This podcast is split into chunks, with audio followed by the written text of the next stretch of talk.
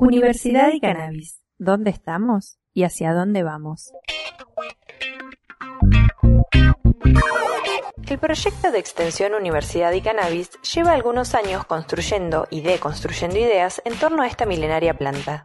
Con la Universidad Nacional del Centro de la Provincia de Buenos Aires como punto de partida, sus integrantes llegan a la región, al infinito y más allá.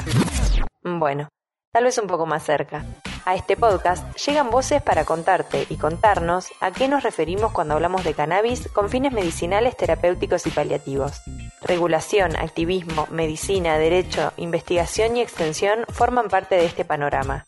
No es solo información, es una invitación a conocer otras realidades.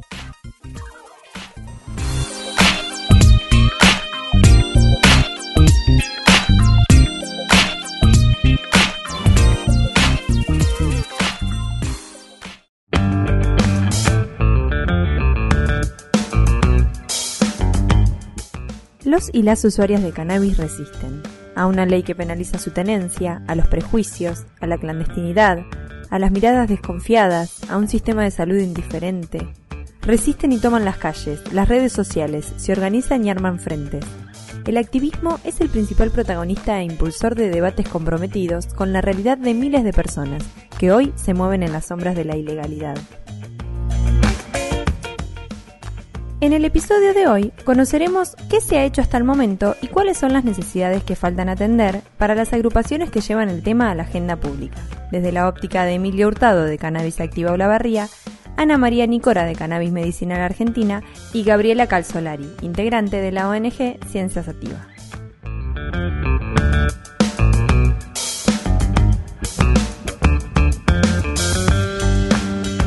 Como mamá de una joven con epilepsia refractaria, Ana María Nicora se acercó al uso medicinal del cannabis en el año 2014. Tiempo después, junto a personas en la misma situación, la médica fundó CAMEDA, Cannabis Medicinal Argentina, para generar y divulgar información sobre el tema. Cuando uno se adentra en el conocimiento, ya la actitud cambia porque uno lo que está buscando, personalmente como mamá eh, y como médica, era buscando un alivio para una patología sin respuesta. Pero para eso uno se adentra en el conocimiento y esa fue la propuesta que hemos hecho siempre en Camera.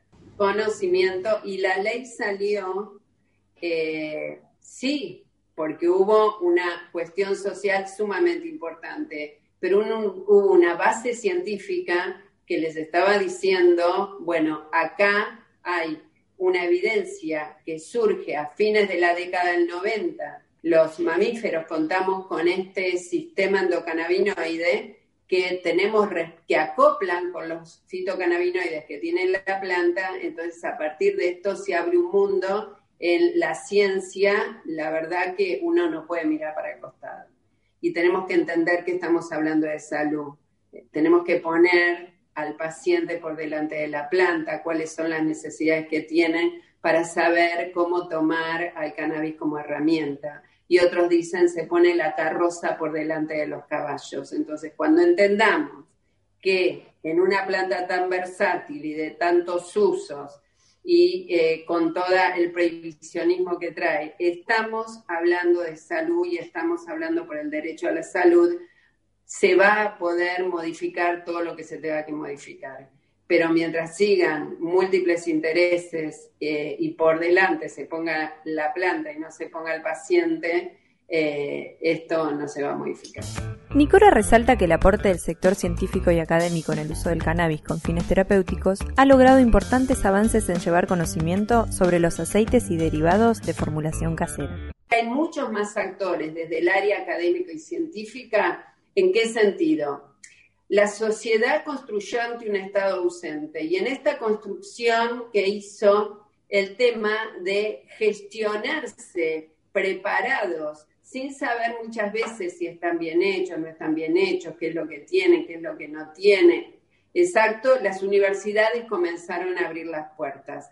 En estas apertura de puertas ya han hecho un análisis de estos preparados y la Universidad Nacional de Rosario, la Facultad de Farmacia y Bioquímica, ya ha demostrado y en un informe que tiene en su página web que siete de cada diez preparados no contienen los cannabinoides. Entonces, Y lo que sí se sabe que el cannabis tiene eh, interacciones medicamentosas, eh, hay muchísimas nuevas investigaciones, si nosotros partimos del conocimiento del sistema endocannabinoide y que nosotros contamos con cannabinoides en nuestro cuerpo, que nosotros fabricamos, hasta hace 30 años conocíamos que hay dos, dos endocannabinoides, la anandamida y 2AG, y hoy ya se están estudiando 10 más que pueden ser probables endocannabinoides. O sea que el campo de la investigación ha aumentado de una manera donde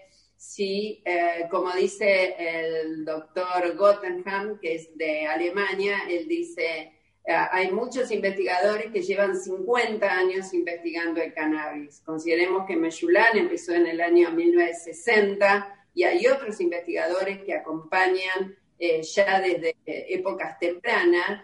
El activismo es también exigir más y mejor información. Tenemos que pensar que la cantidad de contenido que tiene la planta de cannabis, considerando que tiene 144 fitocannabinoides y tiene alrededor de 500 componentes, el resto terpenoides, flavonoides y otros componentes, nos esperan, dice él, otros 50 años de investigación, con lo que uno quiere decir que se está en el nacimiento de esto y que definitivamente la planta de cannabis este, viene a ser una nueva herramienta terapéutica, pero esas potencialidades terapéuticas que sí están, eh, lo que hay que hacer es aplicarlo en ensayos clínicos en humanos, pero estas dificultades se plantean ante eh, el listado en el que se encuentra la planta de cannabis, que se encuentra en la lista 1 de estupefacientes, en el listado 4, donde no se le reconoce valor médico. La pregunta es, hace tres años se está esperando, y, y hay informes de la Organización Mundial de la Salud, que Naciones Unidas reclasifique a la planta de cannabis. Y esto no está sucediendo, y esto está dificultando excesivamente el acceso a la calidad de vida, al derecho a la salud y a preparados, a preparados seguros. Entonces, el panorama es este, pero si antes hubo una construcción social por un Estado ausente y porque no había ley, ahora que hay ley, y acá se identifica, como te decía, otra, otra parte, hay eh, actores eh, profesionales, eh, investigadores, en diferentes áreas, desde el área de, la, de todas las áreas de la salud, que están trabajando eh, con muchísima intensidad, no solo en Argentina, sino en el resto del mundo,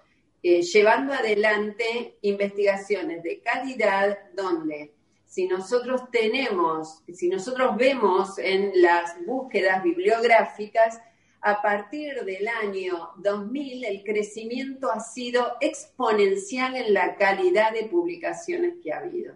Exponencial.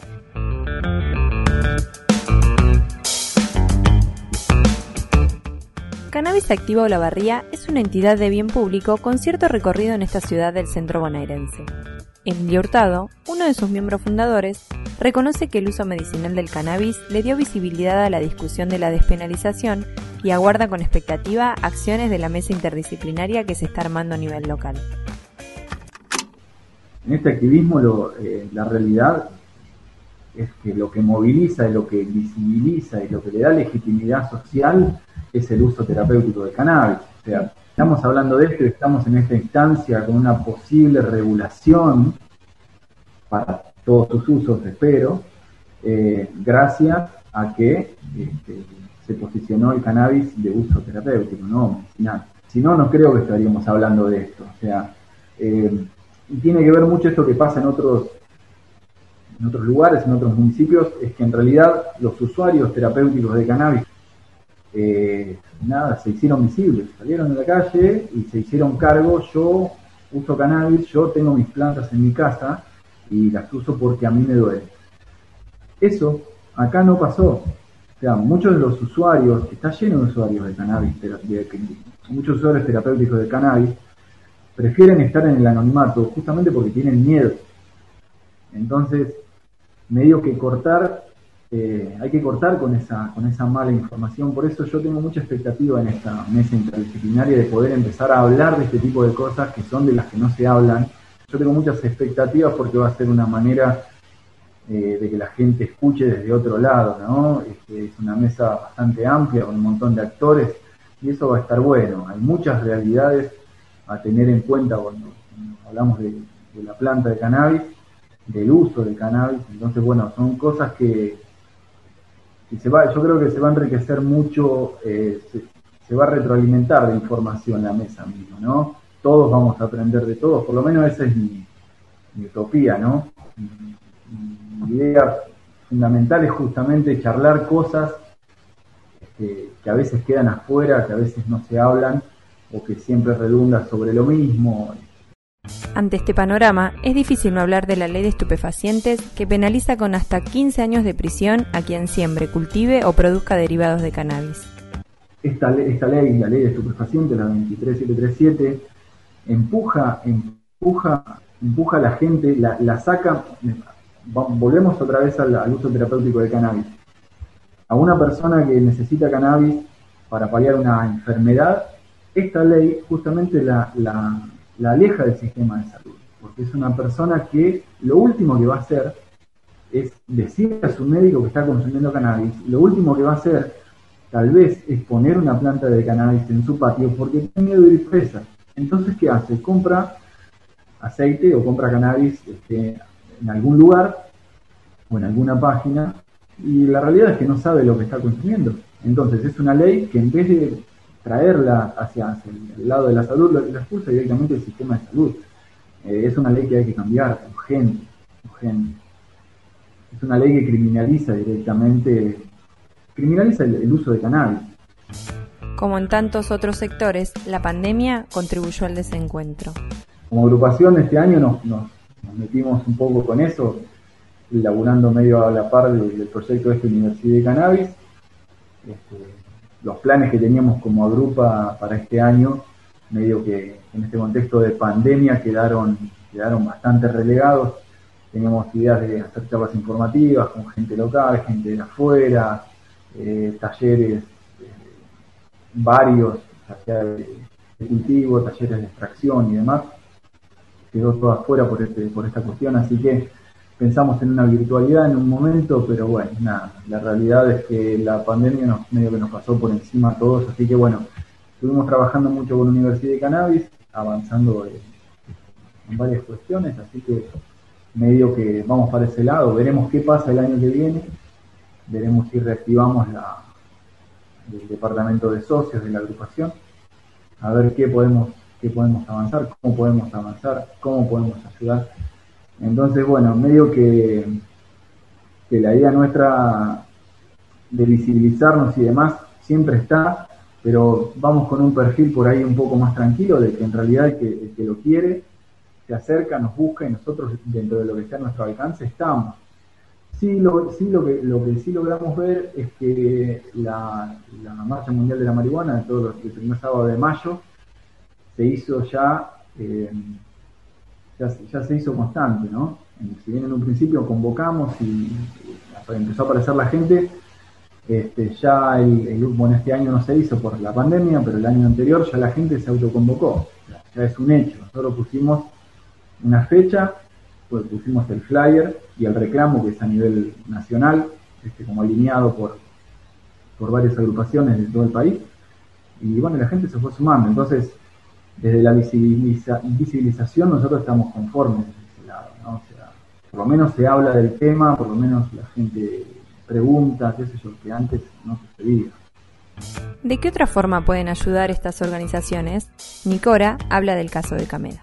Nosotros como organización civil ¿Qué fue lo que nos propusimos de aquel, eh, como comentaba, de dónde partimos y hacia dónde vamos? Si partimos de estas necesidades sanitarias insatisfechas, nuestra misión se ha construido para saber hacia dónde vamos. Y hacia dónde vamos es hacia lograr el acceso legal al cannabis de uso medicinal, acompañado por el sistema de salud, que era lo que no teníamos, que el médico acompañe esta situación que sea producido en todas sus formas posibles de acuerdo a normas de calidad y seguridad vigentes y que pueda ser cubierto por los prestadores de salud. Entonces, hacia allí vamos. ¿Y para qué vamos? Para poder construir realidades para todos. Y en esto lo que nosotros decimos es que tenemos que eh, lograr la equidad, que esto le pueda llegar tanto al paciente que vive en Capital, en Gran Buenos Aires, y le pueda llegar al que viva en el rincón de la Argentina este, más alejado. Entonces, cuando eso suceda, nosotros vamos a estar tranquilos de que pudimos llegar. Y en esto trabajamos sobre pilares. Nosotros tenemos pilares. Y los pilares también los fue definiendo el camino. El acompañamiento. Por eso decidimos crear la página web y acompañar con información de calidad. La incidencia pública. Entonces, por eso hemos trabajado en labor legislativa y trabajamos en asesorías.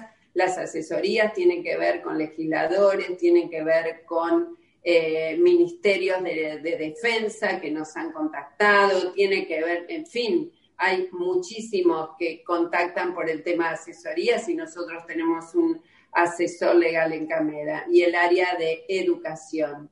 ¿Y por qué pensamos el área de educación? Justamente porque eh, quienes nos escriben a la organización quieren cannabis porque le dice una amiga, le dice eh, em, un familiar, le dijo el de la dietética, le dijo, en fin. Eh, bueno, entonces siempre eh, lo importante es que un paciente educado es un paciente que puede tomar buenas decisiones. Ahora, ¿cómo hacemos para restablecer aquella relación médico-paciente fracturada?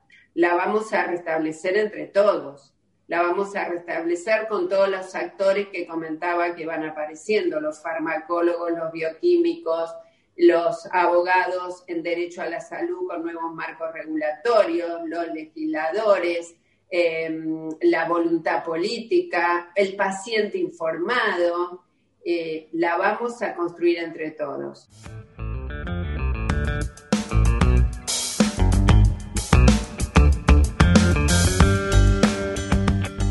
Sativa es una ONG de Bariloche que tiene como objetivo investigar, informar y acompañar a la comunidad en los diferentes usos del cannabis y otras plantas terapéuticas. Gabriela Calzolari es licenciada en biología y como integrante de la agrupación habla del rol que este tipo de organizaciones tendrán en el escenario de cultivo que se viene. Una de las limitaciones grandes que, nosotros vemos hoy en, las discusiones eh, es justamente ¿Qué va a pasar ahora con las ONGs? Logramos que nos pongan supuestamente en el borrador, pero ¿qué va a pasar eh, si realmente vamos a poder eh, terminar teniendo un cultivo comunitario? O más que eso, eh, ¿cuáles van a ser las condiciones que nos van a presentar para poder cultivar? No es menor debido a que si nos ponen muchísimas restricciones, ya sea económicas, edilicias o de, o de tener eh, profesionales, por ejemplo, eh, o firmar convenios, que se está hablando también de que las ONG van a tener que tener un convenio firmado con CONICET o con INTA para desarrollar un cultivo, la realidad es que eso va a limitar muchísimo también la posibilidad de que ciertas ONGs puedan realmente tener eh, esos cultivos a pequeña escala que esto ya lo sabemos y pasó en Uruguay, está pasando en Colombia y va a pasar acá en Argentina, ¿sí? Entonces, esa es una de las discusiones grandes que eh, hoy estamos teniendo, digamos, actuales, y la segunda es justamente el estatus del cannabis, ¿sí? Nos parece completamente fuera de lugar que eh, primero se priorice los negocios antes que los derechos. Las organizaciones también se pueden proyectar como productoras de derivados canábicos, pero son varias las preguntas que existen al respecto de la nueva reglamentación. Y otra de las cosas importantes, que es un debate actual y muy, muy, eh, muy a furor tiene que ver con el, justamente el estatus que se le va a dar a los extractos de cannabis y si finalmente el ANMAT va a registrar y vamos a poder registrar un producto que se haga, por ejemplo, eh, con INTA y una ONG como la nuestra, o que mañana una ONG tenga un cultivo con todas las de, con, toda la trazabilidad que se pide, con toda la seguridad, con los ensayos de calidad, y si realmente la ADMAT nos va a permitir registrar un producto que no sea de una empresa farmacéutica, ¿no? O sea, esa es otra de las, de las eh, problemáticas que, que vemos que, bueno, que no sabemos hasta qué punto se va a lograr o quizás nos, nos eh, de alguna manera nos condicionan a que firmemos un convenio con algún laboratorio para, por ejemplo, las ONG ser productoras de materia vegetal y después conveniar y eh, esa, esa materia vegetal sí que la, eh, que la realice, perdón, que haga la extracción y toda la preparación un laboratorio, eso también puede ser otra opción. Todo eso no lo sabemos, pero es algo que nos preocupa. Argentina tiene todas las capacidades para, para sacar adelante esta industria. ¿sí? Tenemos suelos, tenemos el, recursos humanos, tenemos capacidades de los cultivadores y cultivadoras, eh, tenemos un, movimiento canábico súper organizado y la verdad que, que, para el abastecimiento local, digamos, local del país, podríamos hacerlo eh, sin dudarlo, sin dudarlo. Y tampoco queremos este, esta forma, eh, digamos, y dinámica que tiene el país, digamos, de extractivista, de que justamente estamos también siendo muy em, críticos en este aspecto, en que necesitamos una, una, una, mejor dinámica de cultivo del agro para el cannabis y que realmente no sea lo mismo, o sea, no sea una soja 2 el cannabis. El cannabis puede ayudar muchísimo al cannabis, particularmente en esta zona, nosotros en Neuquén, que tenemos toda una zona minera y, digamos, de sacada de, petróleo impresionante, tenemos tierras muy, muy realmente em, eh, devastadas por eso, la verdad que eh, cultivar cáñamo para, para, mejorar el suelo y demás sería muy interesante.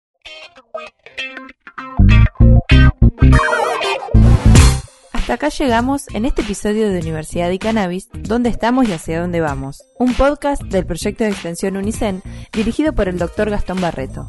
Si querés contactarte, podés escribirnos a universidadycannabis.com o buscarnos en redes sociales como Universidad y Cannabis. No te pierdas el próximo episodio, donde hablaremos de las estrategias que tiene la universidad para hacer extensión en los diferentes escenarios que la temática despliega.